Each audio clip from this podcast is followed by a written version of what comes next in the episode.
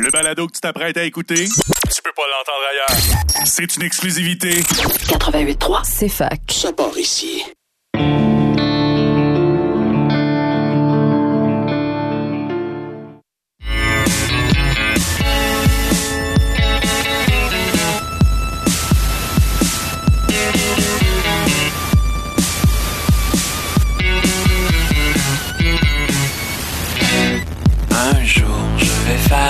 Il sera très très bon. Il y aura quelques scènes tournées dans mon salon sans prétention. Bonjour à tous et à toutes. Bienvenue à Ciné Histoire. On s'excuse pour le petit bug euh, en entrée de jeu. Le logiciel a tout simplement planté. Euh, c'est des choses qui arrivent, mais c'est pas grave. C'est pas grave. On est avec vous avec une minute de retard. Et je suis accompagné encore une fois de mon équipe complète. Yannick, Marika et Jade. Comment allez-vous? Salut, ça va bien? Comment ça va? Bonjour. Très bien aussi, merci. On a Jade à distance aussi. Là. Je sais pas si euh, on va faire un test. Oui, allô? Yeah. Hey, ça sonne bien mieux que par téléphone. Fait que c'est génial. Hey, euh, Ben, excellent. Merci d'être là à distance avec nous et d'être le cobaye de cette euh, merveilleuse technologie euh, qu'on possède et qu'on n'utilise jamais à la station ici. Hey, aujourd'hui, on a un, ben, un beau programme, un programme un peu chargé parce que, euh, comme toujours, on a eu plein de films à visionner. Euh, ça commence à s'accumuler. Hein? C'est, effervescent, cette rentrée cinématographique. Yannick, hier, t'es allé voir un film. C'est quoi donc? euh, t'es allé voir? Arlette Couture, The Greatest Hits. Ah ouais, puis t'as trouvé ça comment? Je suis curieux. Mi-figue, mi-raisin. Ah ouais? Un C'est, film en deux parties. c'est pas keto, hein, c'est ça? Non, non, non, non, Non, non, non. c'était très gras. Mais, Ouais. euh, ouais, ouais. Ben, c'est keto d'abord. En tout cas, mais non, mais pour vrai, euh, comment t'as trouvé ça, là? Sois honnête.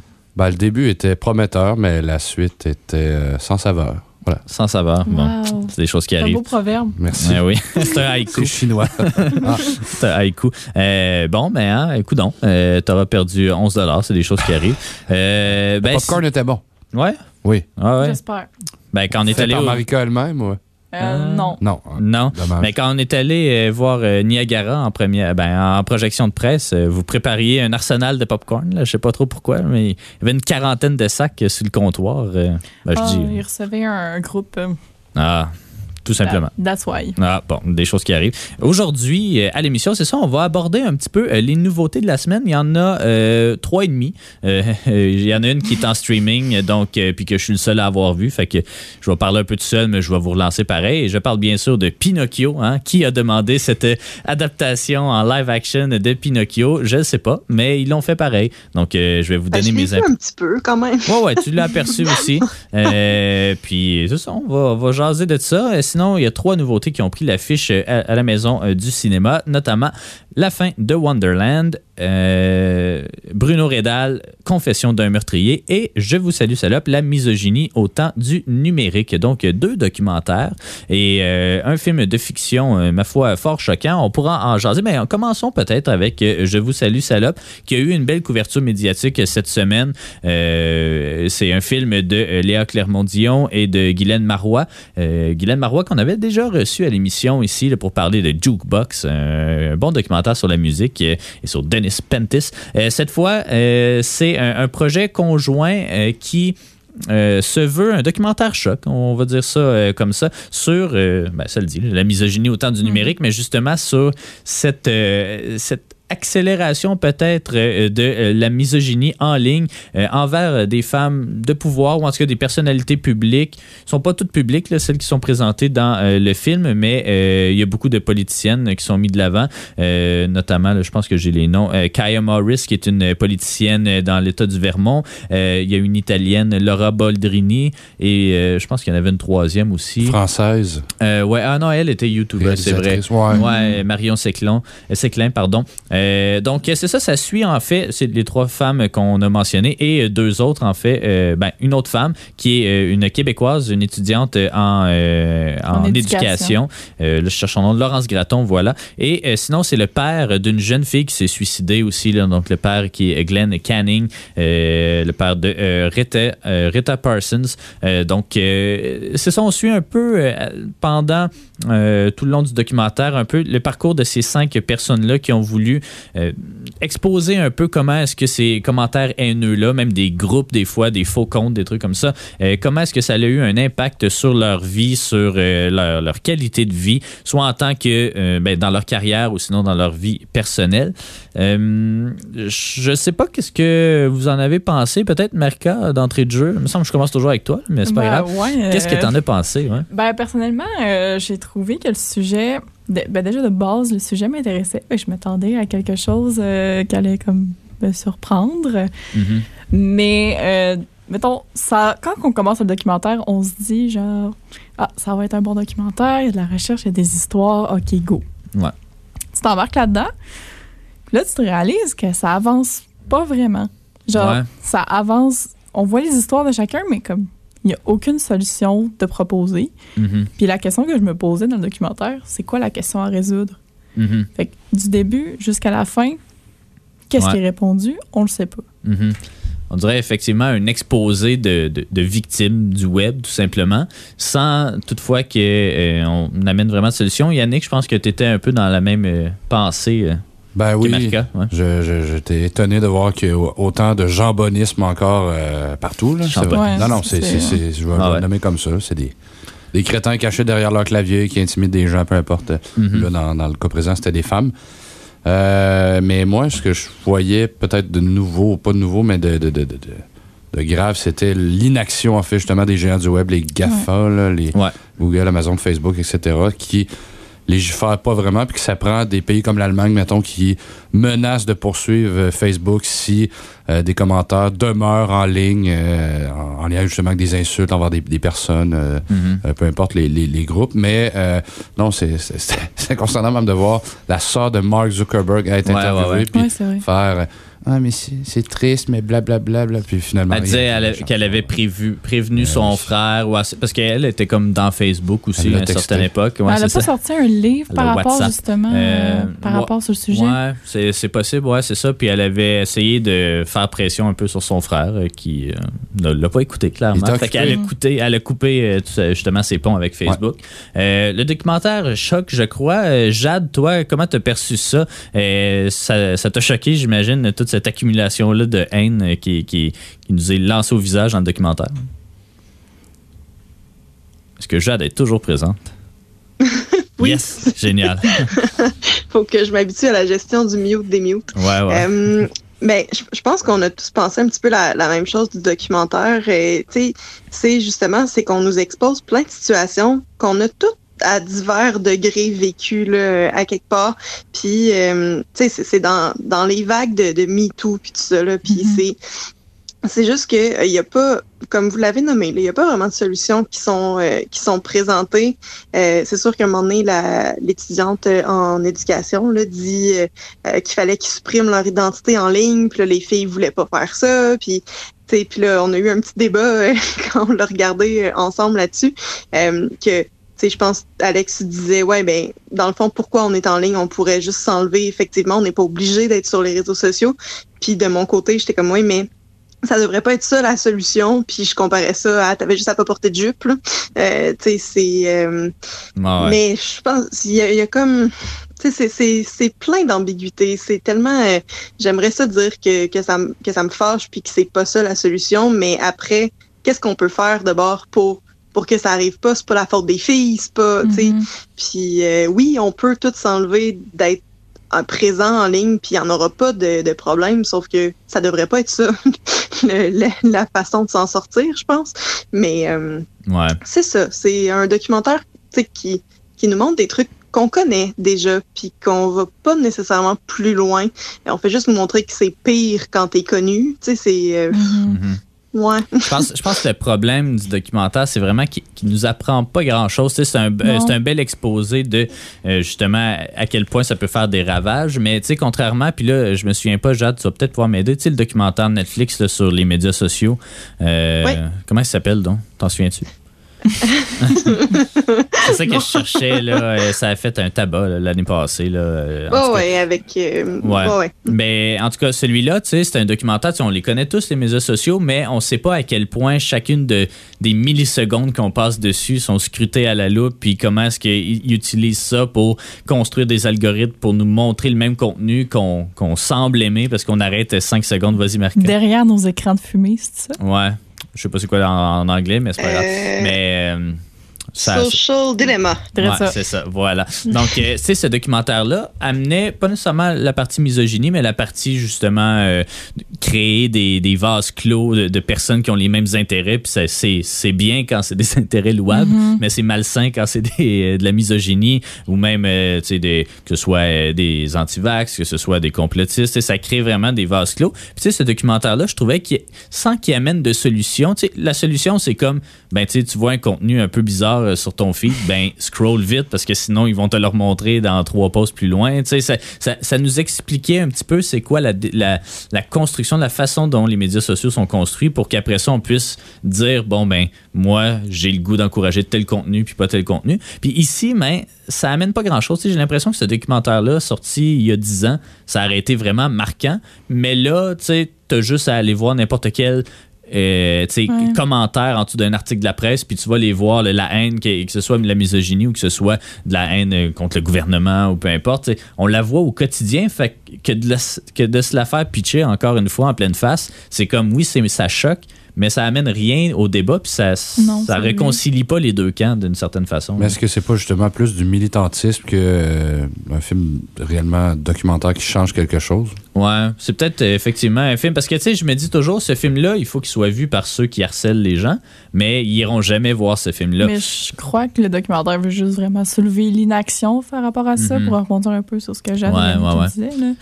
Les grandes entreprises, ils filtrent, mais jusqu'à un certain point. Ouais. Puis, mettons, euh, pour revenir de- sur le cas de la fille qui étudie en éducation, parce que dans le documentaire, Ouais. on voit que c'est comme un gars de leur classe qui intimide genre six filles. Ouais. Pourquoi, genre. Le rectorat fait rien. Ouais, c'est Ouais. ça, l'école a rien fait. Puis Ouais. comme. On n'a pas de preuves. Ouais, mais il t'a écrit des messages. police C'est une preuve, là. Ben oui, tu sais, Ouais. ouais, c'est ça. Ils T'sais, disent on n'a euh, pas de preuves, mais c'est facile de retracer quelqu'un. là. Même T'sais, nous, on est capable de le retracer. On l'a avec fait ce matin. Je peux pas croire. ouais. Tu sais, avec Catfish, ils sont capables de retrouver c'est qui avec un faux compte. Ils vont me faire un crack qu'ils savent pas c'est qui. Ben oui, c'est ça. Tu sais, c'est. En tout cas.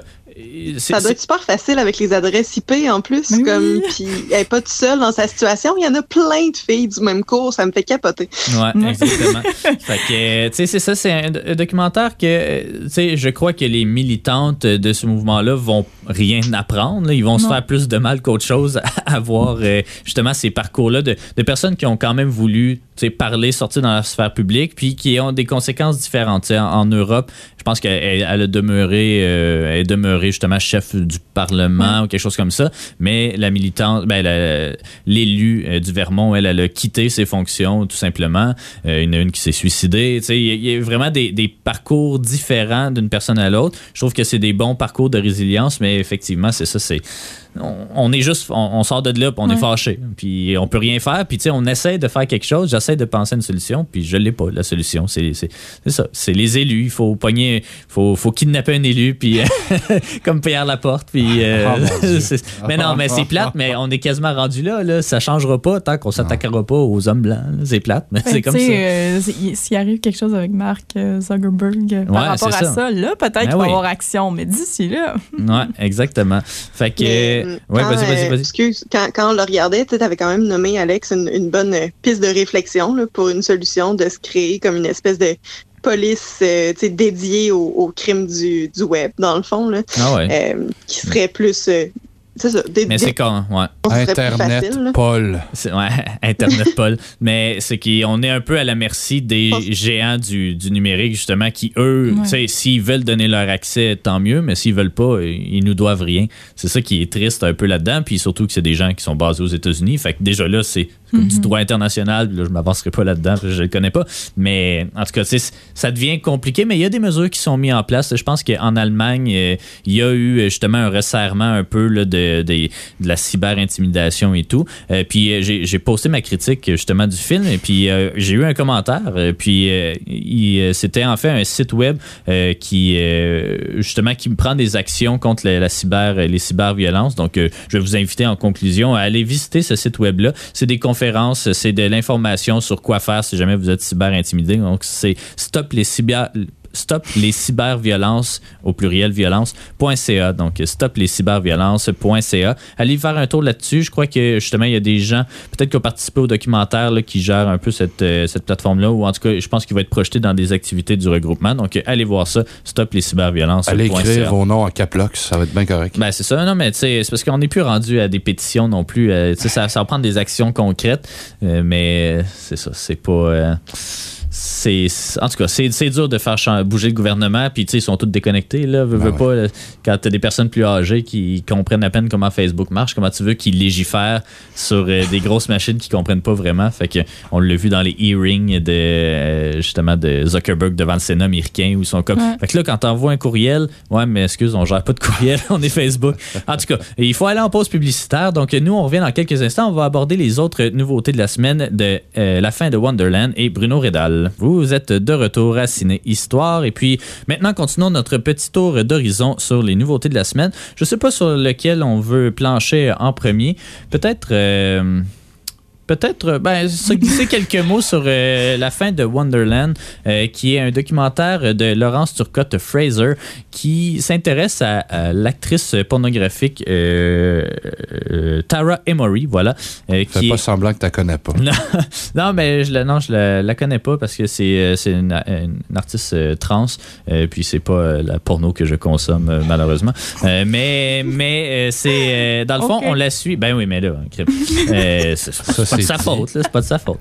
Pas ma niche. Mais euh, mais euh, donc euh, c'est ça, on la suit euh, alors euh, que en fait c'est un peu bizarre. C'est comme une artiste en même temps qui est une euh, actrice porno et puis elle tourne des films de série, euh, je sais pas si on peut appeler ça série B, série C peut-être.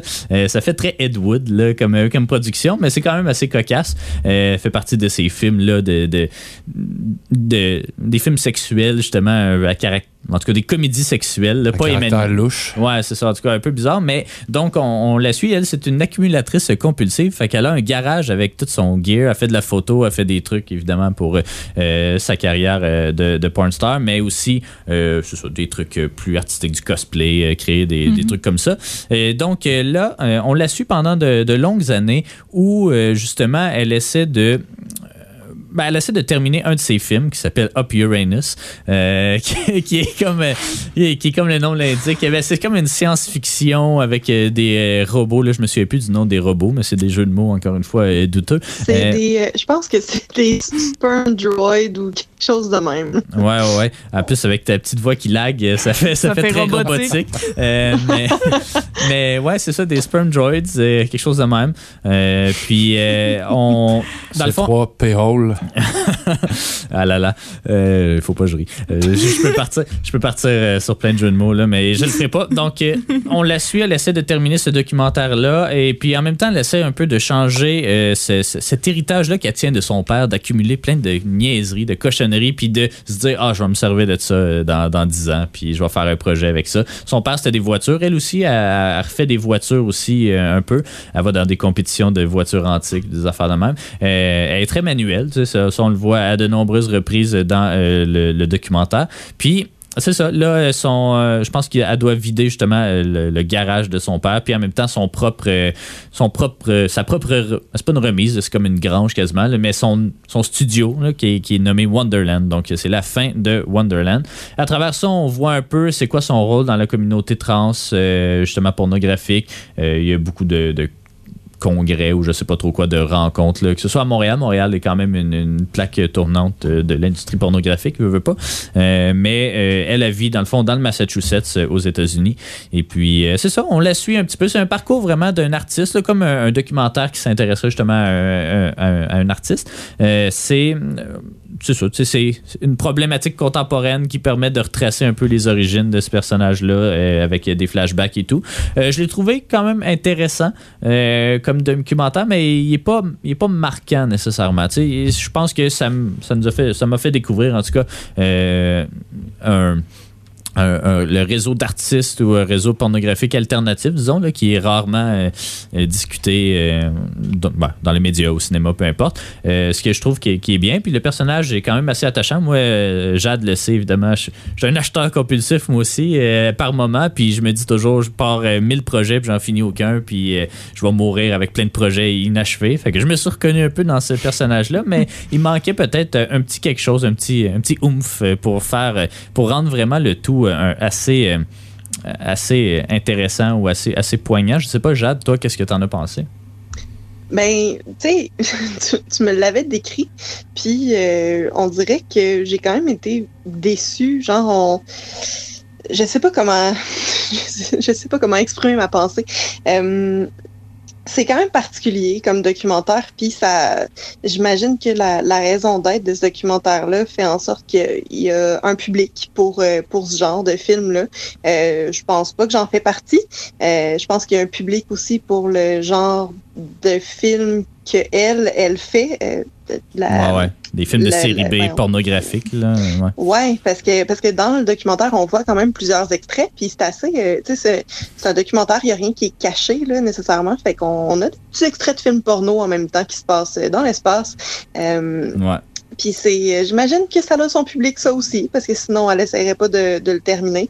Euh, je- c'est ça, je, je suis pas ce public-là, c'est, c'était, en tant que tel euh, à mon avis. Ouais. Euh, c'est sûr que je pense qu'il faut aimer un peu le kitsch ou le cosplay pour vraiment apprécier euh, le talent de cet artiste-là. Moi, c'est des. Je connais pas vraiment ça non plus. C'est pas des choses qui, m'attirent nécessairement. Mais c'est ça. Je le vois plus comme un documentaire d'un portrait d'artiste plus que. ben, c'est une réflexion un peu sur comment est-ce que nos, nos parents, ou en tout cas la façon dont on est élevé, peut nous affecter dans, dans, dans, notre vie adulte, des trucs comme ça. Mais euh, c'est ça, c'est. En tout cas, un, documentaire euh, correct. Si vous avez un intérêt euh, vers, justement ça, le kitsch, ou en tout cas, regardez un peu le visuel des affiches, vous, vous allez comprendre un peu dans quel univers on se situe. C'est ça, un bon documentaire, mais sans plus, je crois. En tout cas, pour moi, pour mon appréciation. Le film prend quand même l'affiche dans plusieurs salles au Québec, notamment ici à la Maison du cinéma.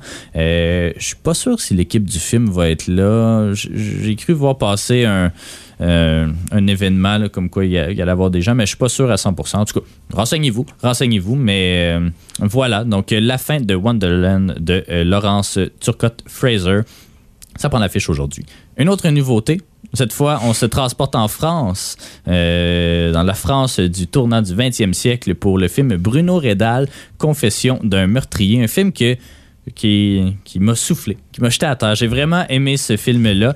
Euh, puis je sais que Jade l'a vraiment pas aimé. Fait que euh, ça, c'est clairement pas un film pour tout le monde, un film euh, quand même assez controversé. Ça parle d'un. Moi, je- évidemment, je suis pas français, je connais pas les tueurs en série français, mais ça parle de Bruno Rédal, qui est en fait Jean-Marie Bladier, qui est un, tueur en série du. De, en tout cas, de, ça, de 1905 environ, qui a qui entretient une passion malsaine pour tuer des gens. Il en tue juste un, en fait. Là, c'est pas un tueur en série, c'est juste un, meurtrier, tout simplement. Mais il y a comme vraiment... En tout cas, il y a plusieurs thématiques qui, sont venues me chercher là-dedans. Il associe beaucoup la mort avec le sexe. Euh, tu sais, on, euh, c'est vraiment particulier. Ben, je vois... on va dire la trame narrative, puis après ça, on pourra discuter des, thématiques. mais essentiellement, ça, commence avec lui qui tue un jeune de 12 ans. Il a, à peu près 17 ans quand, il, fait le meurtre. Il tue un jeune de 12 ans, puis il se livre à la police. Euh, puis il pense qu'il a expié, ou en tout cas qu'il a assouvi ses désirs euh, ainsi. Euh, puis là, à travers un espèce de procès, un peu comme La Passion de Jeanne d'Arc, je pense que tu l'avais écouté avec nous, Yannick, puis Jade aussi, évidemment. Mais donc... on retrace un peu son passé. Dans le fond, c'est trois médecins qui lui demandent d'écrire ses mémoires. Écris-nous ta vie comme tu t'en souviens, puis on va essayer de comme te psychanalyser avec ça. Puis c'est tous des documents qui existent pour de vrai. Là. Puis c'est, ce qui est la base en fait du scénario du film. Le réalisateur a compilé ces données médicaux légales là, puis euh, ben, ces, ces textes-là, il les a compilés, puis c'est ça un peu, un peu qui sert de trame narrative, de narration euh, au film. Euh, donc c'est ça, c'est pas, pas un tribunal parce qu'il est déjà en prison, puis euh, c'est juste des médecins qui essaient de le soigner, mais qui essaient de comprendre un peu c'est quoi son trouble. Puis là, tu vois qu'il y a un trouble psychosexuel parce que euh, pour répresser ses, envies de tuer, il se masturbe tout le temps. Euh, puis il se masturbe en pensant qu'il tue des gens. Fait que ça, c'est quand même assez particulier. Ça va bien. Ouais, c'est ça. Tu vois qu'il est censé. mais il, il, fait ça, puis outre ça, il se dit je vais aller à, l'école catholique pour essayer ben, au, euh, pension, c'est pas pensionnat, mais en tout cas, c'est euh, l'école pour être prêtre. Euh, puis là, tu sais, c'est toujours, il a toujours été un premier de classe et tout. Puis il pense justement, ben, il essaie de trouver la rédemption, il essaie d'aller voir justement des, des, prêtres pour essayer de guérir, il essaie de voir dans la religion comment est-ce qu'il pourrait. Puis son raisonnement au final, c'était parce que là, il pense à un certain moment, je pense qu'il y a un des médecins qui fait comme Ah, mais tu sais, est-ce que tu pensé à te suicider ou des trucs comme ça? Puis il était comme, ben non, j'ai mieux aimé tuer quelqu'un que me suicider. Puis là, il était comme, ouais, mais dans les deux, c'est les deux, c'est proscrit, euh, par la religion. Puis il est comme, ouais, mais si je tue quelqu'un, je peux obtenir ma rédemption, tandis que si je me suicide, ben je suis en enfer toute ma vie. c'est comme un peu, il est comme pogné entre la religion, entre ses pulsions, puis entre la sexualité là-dedans, puis un drôle de rapport avec tout ça. C'est vraiment un film un film particulier. Puis Jade, j'aimerais ça que, que, tu nous parles un peu des raisons pourquoi toi, en tout cas, que ça t'a pas accroché comme film. Ben, en fait, c'est c'est pas nécessairement que ça m'a pas accroché. Je pense qu'il faut, euh, faut nommer les choses comme elles sont. Le film est très efficace euh, parce que, tu sais, j'ai comme appris à, à, reconnaître ça un peu. Là, quand, quand je suis pas bien, quand, euh, quand ça marche pas du tout, là, que j'ai pas le goût de le regarder, que, que je le fuis du regard, puis ça, je sais que le film réussit à faire ce qu'il veut. Euh, c'est juste que qui qui veut vraiment se, se, faire souffrir en regardant ce film-là. En tout cas, c'est ce que j'en ai pensé. Euh, c'est pas facile à regarder. C'est des sujets qui sont vraiment lourds, qui sont pas le fun. Le, film est, euh, c'est dans des campagnes françaises en 1900, c'est super beige. Euh, Puis la narration est ultra monotone parce que on, on, a affaire à un sociopathe qui a pas d'émotion, dans le fond, qui essaie de comprendre ce qu'il vit, mais qui euh, nous, nous livre tout ça. Puis c'est euh, clairement des extraits des journaux euh, du, vrai meurtrier. Puis c'est dit avec une froideur qui qui est dégueulasse honnêtement. Puis moi c'est ça qui vient me chercher, mais c'est parce que après 20 minutes, je regardais mon sel puis je, je voulais fuir le visionnement, j'étais pas bien là. Fait que tu sais, je pense qu'il faut remettre ça à la bonne place c'est en tout cas, c'est ça, j'ai pas comme pas aimé ça plus que ça me tentait tellement pas d'être là. Puis, euh, en tout cas, c'est ça. C'est juste pas le fun. J'ai pas le goût de regarder ça. J'ai pas le goût d'entendre parler. Je veux pas. Mais si j'avais, euh, mettons, lu les carnets, ça m'aurait donné comme une, une, toute autre perspective. Puis ça, j'aurais trouvé ça super intéressant euh, parce que de toute façon, on, les entend là, en narration, mais euh, le voir en film, puis le, le, gars, il est weird aussi. Là, euh, la scène d'ouverture est vraiment dégueulasse. Puis après, il, y a une, je sais pas, il y a une drôle de personnalité. Il est un peu en retrait tout le temps. Il est, comment il marche, tu sais, c'est tout, tout est étrange là, dans dans sa vie. Là. Fait que non. Aimez-vous ça, vous, des. Moi, au contraire, ça m'a full convaincu pour l'écouter, là. Ben Pour vrai, ça. J'attends juste que le show finisse, là. Ouais, ben c'est ça.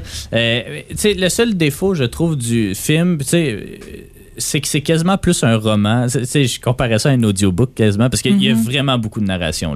Tu es en train de regarder une scène, puis tu as un narrateur qui est en train de te dire qu'est-ce que tu es en train de regarder, puis comment est-ce que lui, il, pense. Fait que, tu sais, ça, des fois, ça peut être un peu gossant pour des gens euh, qui, qui aiment pas se faire dire qu'est-ce qu'ils sont en train de voir, là, ou tu sais, qui aiment, qui aiment pas la sur... Euh, le surblabla. Je sais pas comment le dire, là, Ouais, mais tu ouais, ouais. euh, tu le cinéma, c'est un médium visuel. Tu es supposé être capable avec. documentation. Ouais, c'est ça.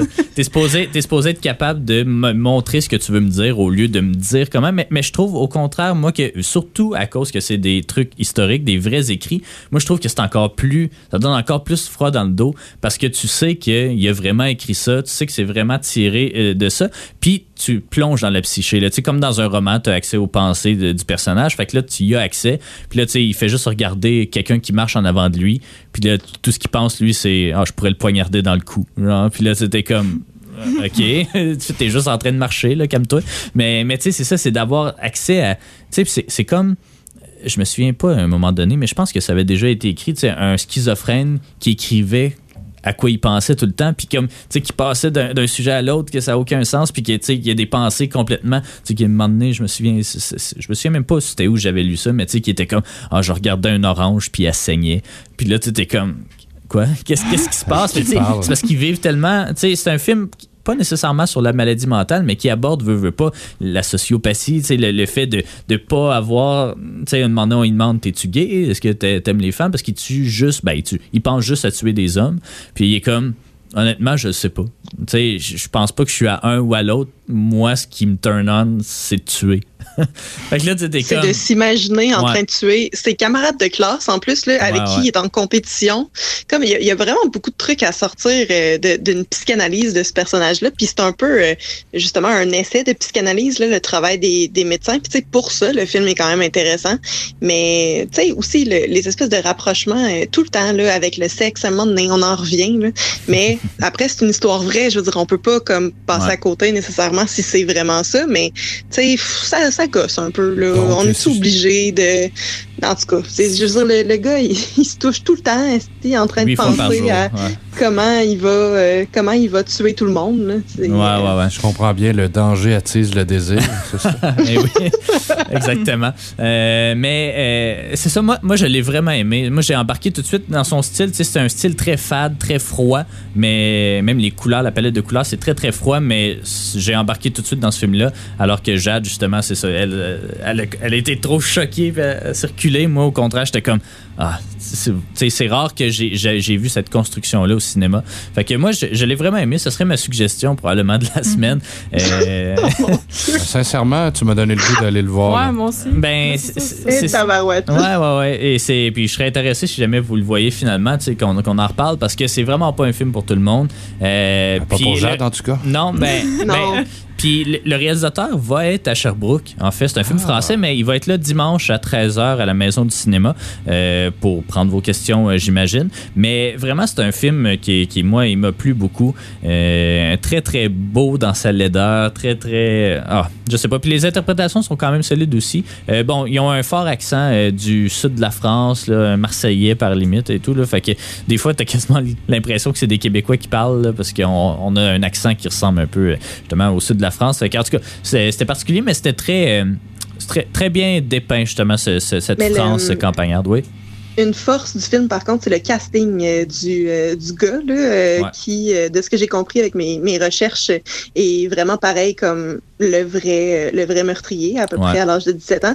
Mais les deux autres, parce qu'on le voit à trois âges différents, puis l'évolution entre les trois acteurs, c'est on point, là, pour vrai. c'est en tout cas, c'est- faut, faut bien trouver Ah des beaux côtés. Mais je serais curieuse de vous entendre si vous le regardez, euh, Ouais. parce que non, c'est absolument pas pour tout le monde. Fait que vous nous direz des nouvelles. Donc, Bruno Rédal, Confession d'un meurtrier. Ça prend l'affiche partout au Québec, ou en tout cas dans plusieurs cinémas du Québec. Lui, il a un petit peu plus grosse sortie que La fin de Wonderland, et même Je vous salue, salope. Donc, euh, allez voir ça et allez voir le, le QA à la Maison du cinéma à 13h le dimanche. Euh, dernier, euh, dernier petit point avant de repartir pour un bloc pub. Ben, parlons un peu de ces maudites adaptations de Disney-là qui ont pas de bon sens. Après, après ben, Alice in Wonderland, ça fait quand même 12 ans, je pense, qu'il est sorti. C'était pas mal la première adaptation en, en live action. euh, de Disney, pardon. Ben, il y en a eu une tonne. Le, le, le Roi Lion, il y a eu La Belle et la Bête, il y a eu Dumbo, il y a eu Le Livre de la Jungle. Il y a quand même eu euh, Peter Pan en 2003. Vrai. Ouais, mais c'est pas. euh, non, ça compte pas. Euh, mais. Ah, ok. ben, des Pinocchio, il y en a eu plein aussi. Il y en a eu un il y a deux ans, puis il y en a un autre qui sort plus tard cette année en plus, en live action. Ben non, lui, il va être en animation, mais il y en a eu un en, en 2019 en live action qui n'était pas fait par Disney, par contre, parce que c'est un conte euh, italien. Ouais, on s'excuse s'il y a des bruits ou quelque chose. Là, il y a de la construction Ah autour euh, du studio. Ah oui. On n'est pas sauvé. Hein. On dirait, je sais pas pourquoi l'Uni attend toujours de la rentrée pour faire les travaux. Euh, c'est des choses qui arrivent. Euh, donc, Visionnaire. Ouais, exactement. Donc là, c'est un nouveau film de Robert Zemeckis qu'on connaît évidemment pour. Vas-y, Marca. Back to the future. Eh oui, Back to the Future. Et euh, pour Forrest Gump, euh, Castaway, Ouais. en tout cas. Puis euh, il connaît une petite séquence morte, une séquence difficile après. Euh, son, son précédent film, c'était un autre remake, euh, pas nécessairement de Disney, mais qui était The Witches, avec Anne Hathaway et euh, d'autres gens, euh, qui était un remake, c'est ça, d'un film pour enfants assez dark. Avant ça, il avait fait Welcome to Marwen, un film aussi qui alliait, qui alliait un petit peu de l'animation à du live action avec Steve Carell qui tripe sur des petites figurines. Ça avait été un flop, un insuccès critique et commercial.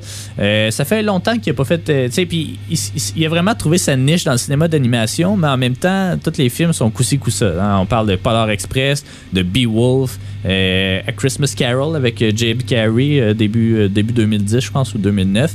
Fait que Zemeckis arrive comme ça avec cette adaptation-là de Disney de Pinocchio avec son fidèle acolyte Tom Hanks qui joue Geppetto. C'est.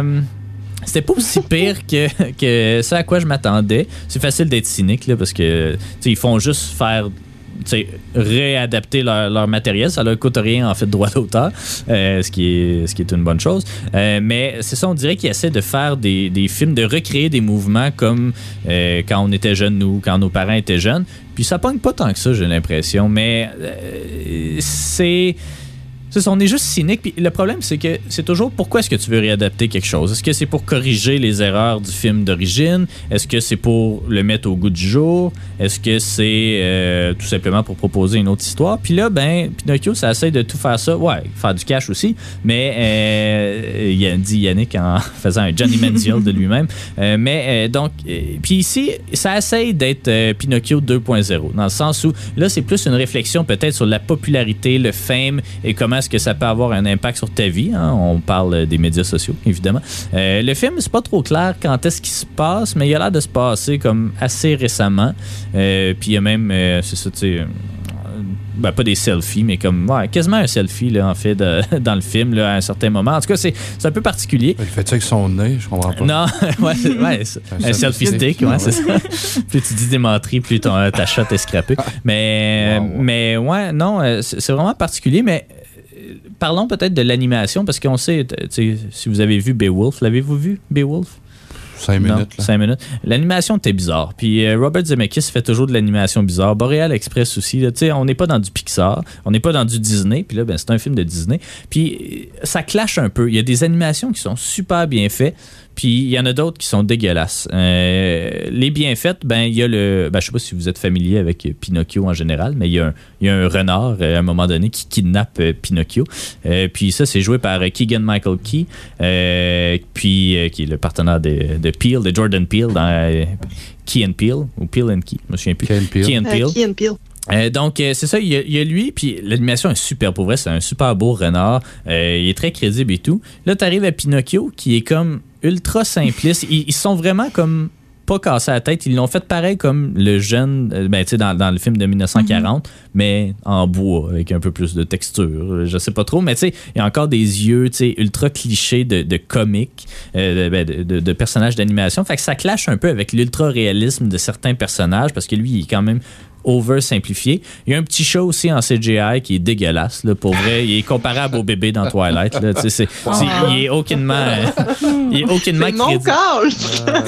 Ah, pour vrai, t'avais dit ça, je me souvenais pas. Ben Mais- oui, j'ai dit, on dirait René Smain. Toi, évidemment, t'as pas compris ça. Ouais, là, je je- je suis pas sur un first name basis. Ah, tu touches Euh, mais c'est ça. Puis là, t'as une mouette aussi qui est vraiment mal faite. Puis là, après ça, t'as vraiment des décors somptueux. C'est vraiment. C'est vraiment bien fait par moments, puis dégueulasse par d'autres moments. Fait que je, je sais pas trop. Puis en plus, tu sais, c'est ça un peu. T'es comme pourquoi l'avoir fait en live action si tous tes personnages sont semi-animés ou c'est tout du CGI? Ouais. Tu sais, rendu là, c'est comme. Tu sais, prends la peine de faire du décor. Tu sais, il y avait même. Euh, C'est c'est con, mais ils boivent euh, des bières. À un moment donné, ils sont dans un parc d'attractions, ils boivent des bières, puis la bière est en CGI. Pinocchio boit de la bière. Ouais, bah, c'est genre de- comme de la bière. Ah, je m'en allais dire de la bière au bar, mais t'as pas écouté Non, Harry non. Potter. Fait C'est que, Pinocchio, c'est de la bière d'épinette. Ouais, ben c'est ça. Euh, c'est du cannibalisme. Mais, mais euh, c'est ça, tu sais, ils te font de la bière en CGI, puis t'es comme, c'est-tu ben, ben plus compliqué que de mettre du vrai liquide dans le verre, mettons, là? Puis tu sais, tu le remarques. En tout cas, moi, j'ai l'œil pour euh, des bons et des mauvais effets spéciaux.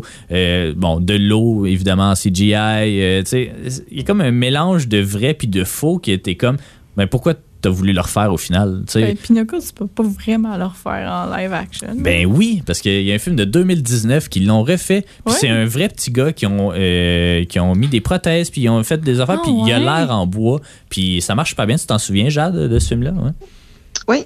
Euh, bon, ok. Mais euh, c'est ce parce qu'il y en a tellement eu qu'on Ouais. dirait que je me perds. Là, mais oui, on l'a on l'a vu, je m'en rappelle un, un petit peu quand même. Ouais, ouais, ouais. C'était avec Roberto Benigni. C'est un film italien, Oh, en ouais. fait. Mais, euh, mais pas. Mais c'est pas parce qu'il- celui de c'est ça. 2002 Parce qu'il y a un avec film de Roberto. 2002 Ok, c'est où lui, il joue de- Pinocchio, vu, puis ouais. là, il joue Geppetto dans le nouveau, en tout cas.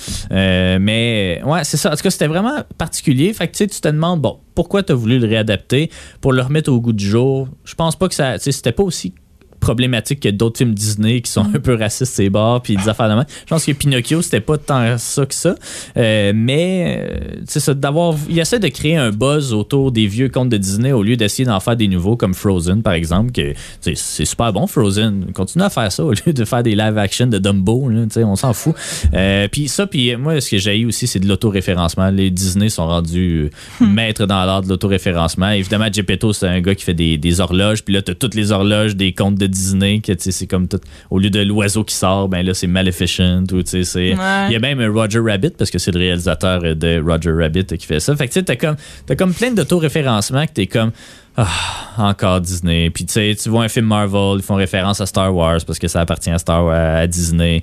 Euh, tu vois un film, ben, Star Wars font pas tant de références, là, mais je suis sûr que dans les séries, ils vont faire des références à Marvel ou à Iron Man. Il va y avoir un poster avec Ouais. Captain America. Ça, je trouve que c'est de la convergence. Hein? Pierre Falardeau serait pas content. Non. Mais, en Mais, tout cas, euh, ouais, Il vas-y. y a Wreck-It Ralph qui en faisait de Ouais, ben oui, l'autoréférence. Puis ben c'était oui. quand même cool. vrai. C'était vraiment cool, mais ça me faisait peur. Parce que tu vois que t'as un- Disney commence à avoir un monopole sur l- la culture, ou en tout cas les références culturelles. C'est eux qui possèdent Avatar. Fait que là, Avatar, c'est sûr, je suis sûr qu'ils vont avoir été obligés de mettre des références à des affaires Ben de oui. Disney. Ils ont mis Mystique dedans.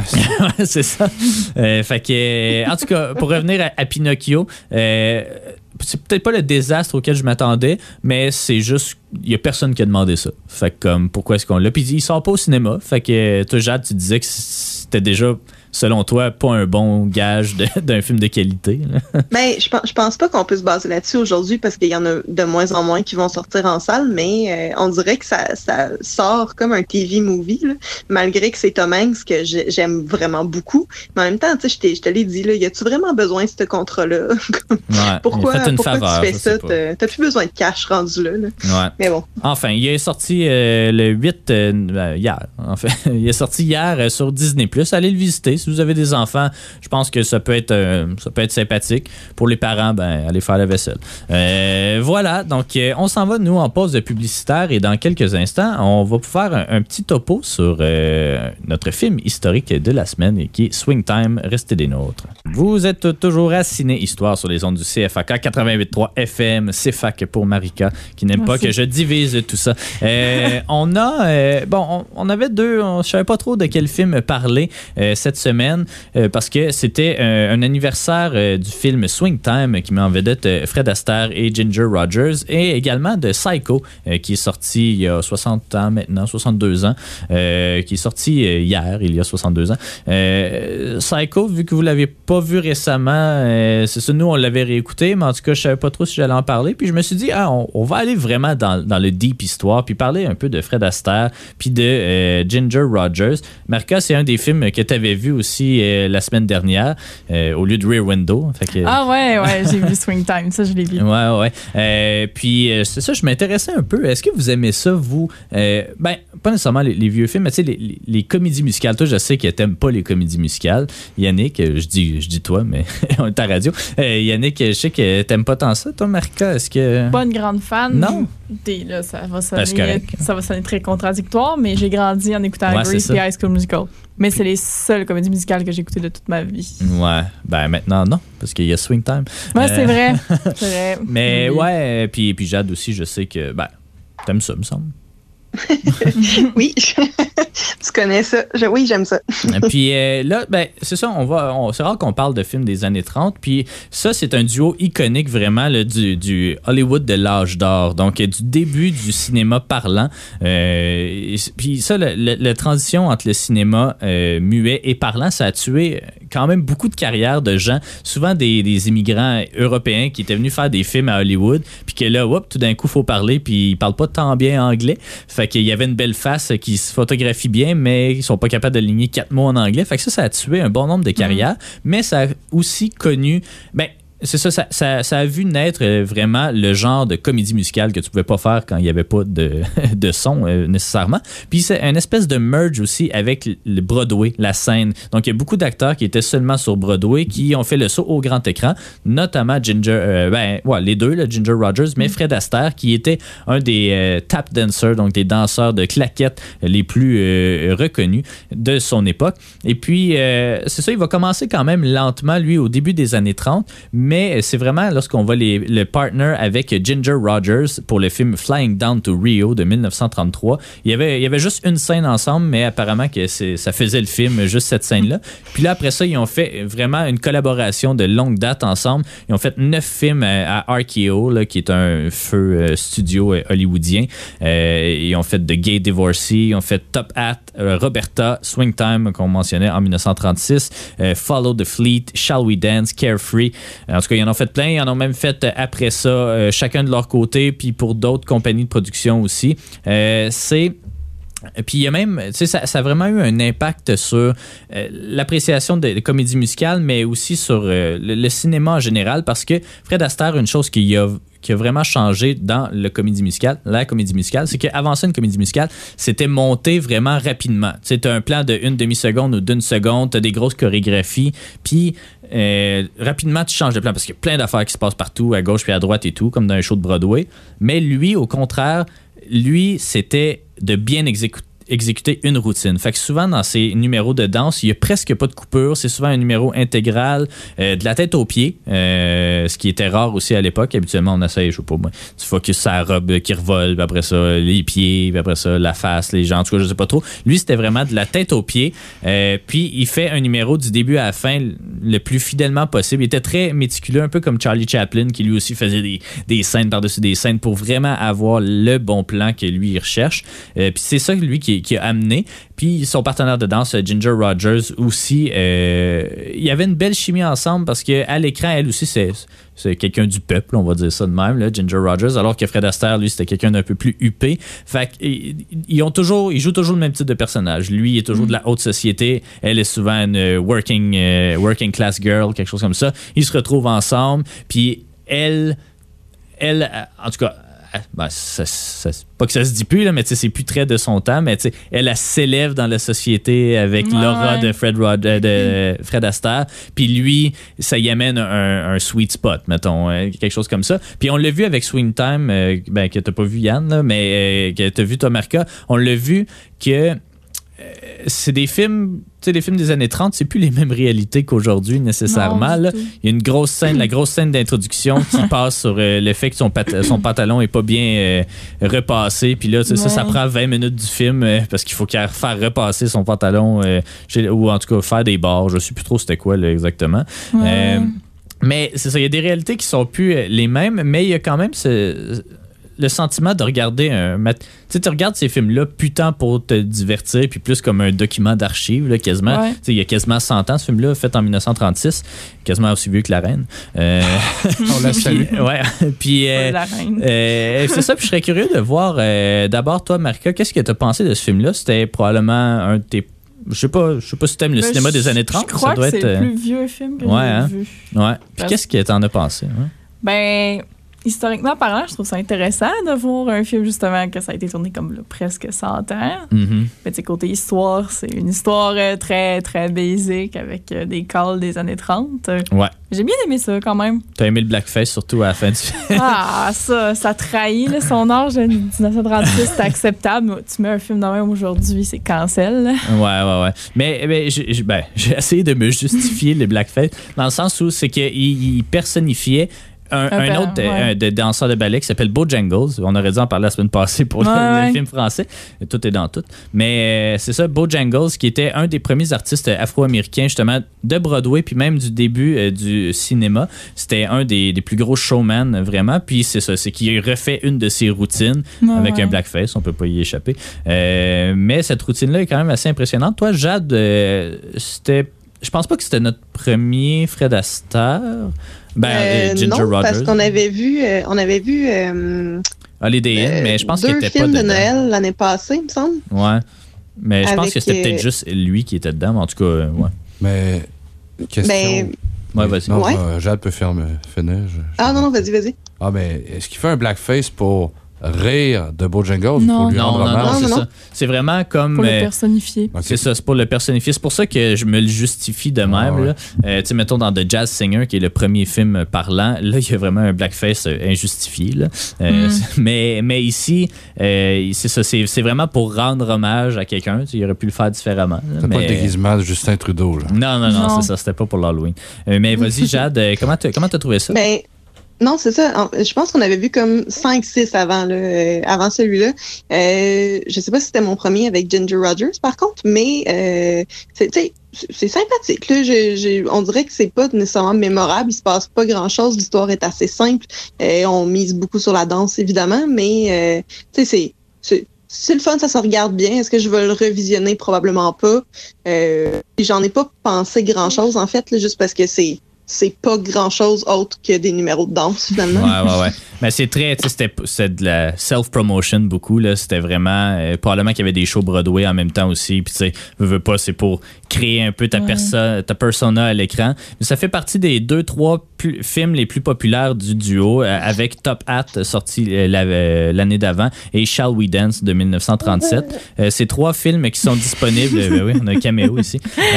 Ces trois films qui sont disponibles sur la plateforme Criterion, puis qui sont des bons points d'entrée, je crois, pour ce duo-là. Sinon, moi, je vous invite à revisiter la biographie, ben, semi-biographie de Fellini, qui a fait de euh, Rogers et Fred Astaire, qui s'appelle euh, Fred et Ginger, je crois. Euh, ça. En tout cas, je me souviens plus un film des années 80 euh, que Fellini a fait en hommage à ces deux personnes-là. Donc, euh, je vous, conseille d'a- d'aller voir ça. Mais c'est ça, ces duos-là, c'était bien populaire à l'époque. Tu sais, t'avais, Bing Crosby, Bing Crosby avec. Euh, je me souviens plus c'était qui la fille malheureusement, mais t'avais Lino Ventura, euh, t'avais, t'a- il y avait toujours des pairings un peu, euh, un peu particuliers, mais tu sais qui ont marqué. de- de- euh, ouais, Euh, Greta, ouais vas-y, Greta Garbo. Grace Kelly? Non. Ouais, non. mais euh, j'essaie de penser à l'autre, là, mais c'était. euh, voyons. Judy Garland. Judy Garland, puis euh, Mickey Rooney, je crois. Ouais, le joueur de baseball. Mais euh, en tout cas, c'est ça. Tu avais toujours de ces pairings-là, puis je crois que c'est des, des bons points de rentrée pour euh, ce cinéma-là, vraiment particulier des années 30, qui a mal vieilli, oui, mais qui sont des documents quand même sur l'effervescence, ou en tout cas qui sont des, des- des bons. Des bonnes tranches de vie. En tout cas, ils représentent la ville. C'est le fun de voir New York dans les années 30 puis de voir qu'il n'y a pratiquement pas de gratte-ciel. Euh, tu sais, de, de voir un peu comment... euh, c'est ça. De voir les États-Unis des années 30 euh, quand ils sont pas racistes. euh, c'est assez intéressant. Ouais, ouais, exactement. Fait que ça sera notre suggestion historique de la semaine. On verra qu'est-ce qu'on vous suggérera la semaine prochaine parce que oui, notre émission tire à sa fin. On aimerait euh, remercier tout le monde, c'est-à-dire Jade à l'étranger et. Marika et Yannick. La semaine prochaine, on va avoir un ben, programme écourté dans le sens où on va faire jouer quelques entrevues, en fait, parce qu'on va s'entretenir avec l'équipe du film Niagara qui prend l'affiche vendredi prochain. on va les recevoir en entrevue. On va vous faire également notre critique du film et de quelques autres nouveautés de cette semaine-là. D'ici là, ben, prenez soin de vous. écoutez du cinéma. Ben, je sais qu'il commence à faire beau encore. On n'est pas encore rendu à l'automne, malheureusement, mais ça s'en vient. Il va y avoir des bonnes sorties au cinéma dans les prochains jours. On va revenir peut-être aussi sur les gagnants à Venise. En tout cas, bien des affaires. Hey, bon week-end, bon cinéma tout Merci d'avoir été des nôtres. On se laisse en musique avec Clay and Friends. À la prochaine.